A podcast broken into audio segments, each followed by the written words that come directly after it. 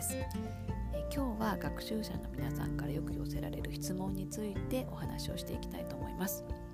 えよくですね、え語学学習を成功させる秘訣は何ですか？と聞かれることがあります、えこの答えは非常にシンプルでしてもう本当に一つしかないんですがもう続けるということに尽きるかと思います。非常に当たり前のことなんですが語学学習においてはやっぱりこの継続力習慣力ということがどうしても必要になってきます。では問題はどうやったら続けられるかだと思います。え努力でしょうか？根性でしょうか？はたまた意志力でしょうか？えもちろんこういったものがあった方が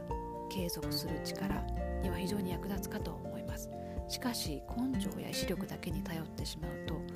継続できなかった方はああ自分には根性がなかった。自分には意志力がない。といったような、えー、負のレッテルを自分に貼るという行動がですね非常に見受けられこれは語学学習においては、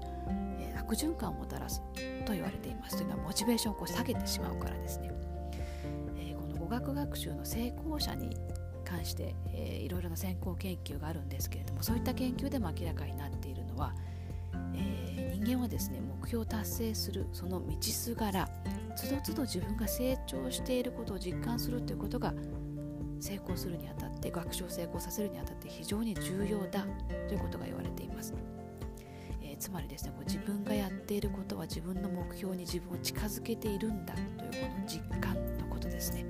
で実はこの感覚が非常に語学学習を成功させるにあたって重要だということが言われています。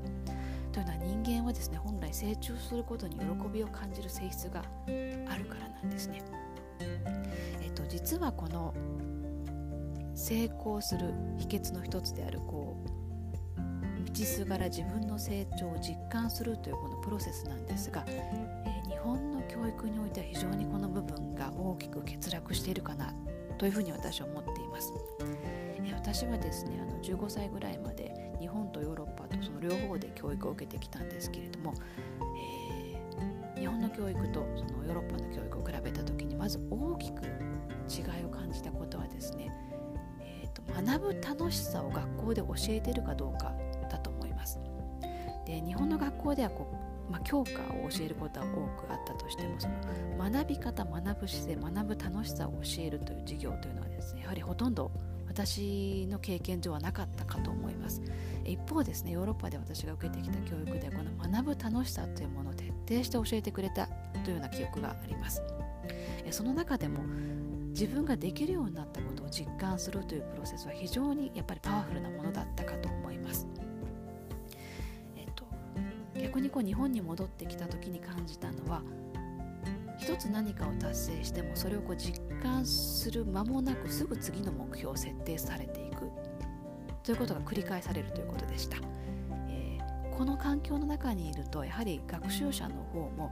何かを達成した時にそれを味わい実感するということの前に次の目標を立てるということが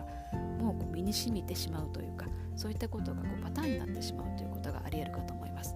例えばなんですが学校でも下のクラスから上のクラスに上がったという成果が一つ出たとします。学習者にとってこれは大きな大きな前進かと思うんですがこういったパターン自分の成長を実感するというパターンが身についていない場合はそこで成長を実感するよりも前にあもっと上のクラスに行かなければいけないという目標が次にできてしまいます。えもっと上のクラスに行った場合は次はそのクラスメートと自分の比較が始まります。自分の成長を実感する前にすぐ次の目標が出てしまうということですね、えー、一流の大学に入ったとしても自分と周りを比べる。一流の企業に入ったとしても自分と周りを比べる。ということで一歩一歩何かの前進があったとしてもそこに自分の成長を実感するというこう習慣が身についていない学習者というのは実はずっとこう不満を持ち続ける学習者になってしまうと言われています。私たちがやっているラーニングアドバイザーという仕事は実はこうした学習者の成長を実感するというプロセスを非常に重視しています。というのもこうしたことが私たちがフォーカスしている学習者の自律性学習者オートノミーという言い方をしますけれどもこういったオートノミーを育てるにあたって非常に重要だと言われているからです、えー、皆さんはどうでしょうか？自分の成長について振り返ったことはあるでしょうか、えー、もし最近そういうことがなかったなという方はぜぜひですねあのこれを機会にふと考えてみていただきたいと思います。1ヶ月前の自分と今の自分を比べて何かこうできるようになったことはないだろうか。1年前の自分と今の自分を比べて何が違うだろうか。私たちは自分を過小評価したり自己批判するということを非常にこう常に行っているかと思います。え今日はですねぜひこの機会にふと立ち止まっていただいて自分の成長を実感するということを、えー、ぜひ味わってみていただきたいと思います、えー、これが継続力語学学習を成功させるという大きな大きな道のりの一つの鍵になるかと思います、えー、今日はですねあの成功を実感するえ成長を実感するというお話をしてみました、えー、今後またですねあの皆さんからのいただいた質問に少しずつ答えていければと思います、えー、それではまた。